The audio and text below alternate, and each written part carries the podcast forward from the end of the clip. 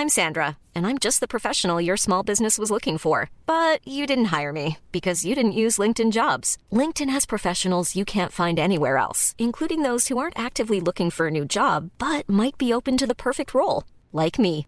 In a given month, over 70% of LinkedIn users don't visit other leading job sites. So if you're not looking on LinkedIn, you'll miss out on great candidates like Sandra. Start hiring professionals like a professional. Post your free job on linkedin.com/people today.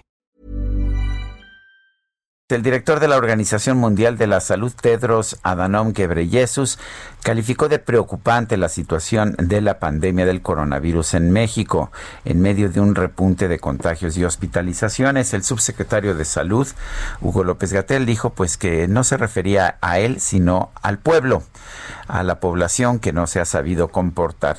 El doctor Samuel Ponce de León es coordinador del Programa Universitario de Investigación en Salud de la Universidad Nacional. Doctor Ponce de León, buenos días, gracias por tomar la llamada. ¿Qué tal? Buenos días, Sergio. ¿Cómo están? Mucho gusto. A ver, cuéntenos un poco, eh, ¿cómo ve usted esta, pues esta petición del director general de la Organización Mundial de la Salud? ¿Qué quiere decir? ¿Qué, ¿Cuál es el mensaje que quiere darnos a los mexicanos?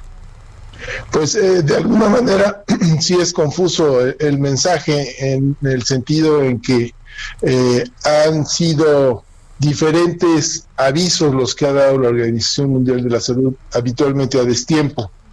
Eh, en esencia, lo que está diciendo a través de México y seguramente otros países es que el mensaje para la población tiene que ser coherente, claro y comprensible. Eh, y no es ciertamente lo que ha ocurrido en México, por lo menos en relación a algunas de las medidas para la prevención que hoy se reconocen como fundamentales. Eh, doctor, ¿cómo ve usted en estos momentos lo que han señalado algunos epidemiólogos en el sentido de que es momento de cambiar lo que se ha estado haciendo en el manejo de la pandemia? ¿Usted eh, coincide con ellos y qué podríamos hacer precisamente para tomarnos en serio, como dice la Organización Mundial de la Salud, este aumento de casos y muertes? Bueno, ciertamente no encuentro tampoco sentido en la declaración que acaba de comentar porque no hay una alternativa que se esté planteando claramente. Las medidas que se han instaurado, si bien no son perfectas, son las que se tenían que instalar desde el principio de la pandemia hasta hoy. Eh, ha habido una falla fundamental, yo considero, en, en la comunicación. Creo que la comunicación no ha sido suficientemente asertiva y coherente, como decía ha habido problemas en relación a incorporar algunas de las herramientas, como sería el cubrebocas fundamentalmente, en un mensaje claro para la población.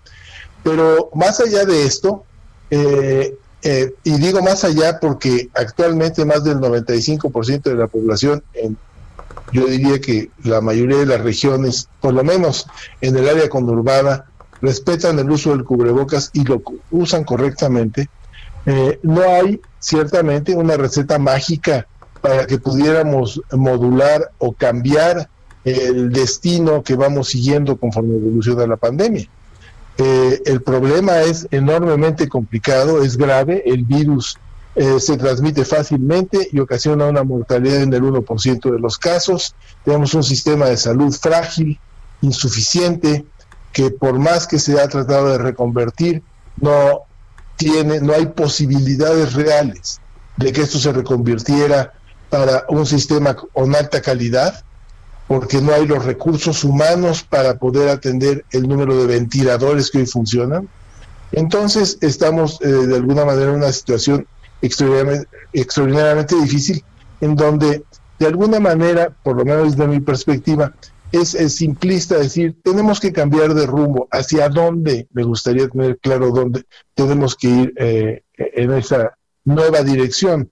No hay ninguna claridad y no hay camino, ciertamente. Hay que enfatizar las medidas que se están haciendo, hay que tratar de dar un mensaje coherente a la población y hay que sostenernos en esto.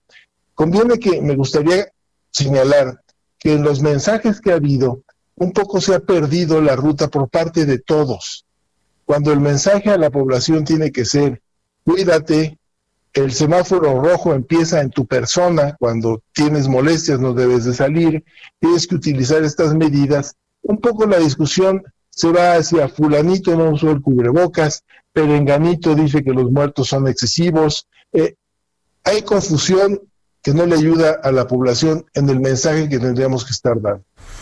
Em, hemos visto que hay otros países del mundo que tienen buenos resultados. ¿Qué están haciendo y qué podríamos utilizar, qué podríamos aplicar en nuestro país?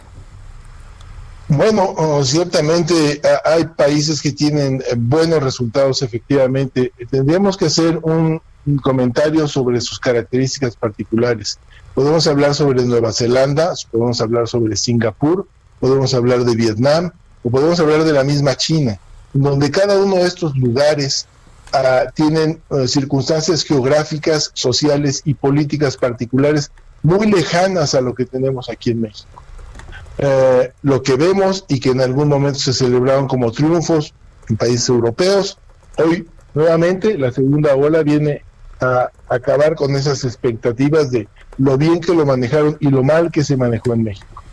México tiene una situación diferente al tener un área conurbada de más de 22 millones de habitantes, en donde la movilización se ha mantenido permanentemente y por eso nuestra curva es completamente diferente a la de los demás. No viene por olas, ha sido un inmenso incremento de casos que se ha sostenido y que ahora va nuevamente eh, eh, eh, creciendo, básicamente por las características de nuestra población, por el mensaje que no hemos podido dar, por la educación y la, debo decir, civismo de nuestros conacionales. Yo actualmente la mayor parte de la transmisión está ocurriendo en el seno de las familias. Alguien sale, alguien se contagia en alguna fiesta, una reunión, puede ser en el transporte, llega a su casa, infecta a los demás y los demás piensan que tienen una infección eh, banal, que no es COVID, y mantienen su vida social sin ningún cambio.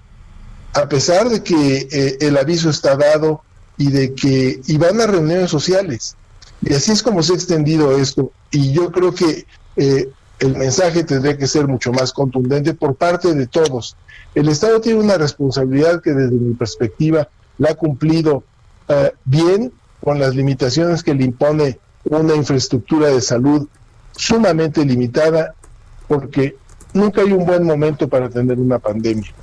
Pero el momento en el que rompe la pandemia en nuestro país con un cambio administrativo mayor, con un ah, sistema de salud que acababa de desagregarse propiamente, de, decir borrón y cuenta nueva, pero la cuenta nueva no venía y no estaba clara y no se amarró correctamente. Y en ese momento la eh, epidemia se hace presente y las consecuencias pues son las que estamos viendo. Son graves, a punto también la mortalidad tan mencionada para un lado y para el otro. Revisemos con calma las cifras veamos que eh, cuál es la tasa de mortalidad por 100.000 habitantes. Eh, tenemos una alta mortalidad, pero no es ni la mayor, como señalan algunos titulares, ni es buena, desde luego. Nunca pueden ser buenas. En la pandemia nunca podemos tener buenas noticias y no hay éxito, ciertamente. Doctor Samuel Ponce de León, coordinador del Programa Universitario de Investigación en Salud de la UNAM, gracias por esta conversación. Muchas gracias, mucho gusto. Gracias, doctor. Hasta Claro. Gracias.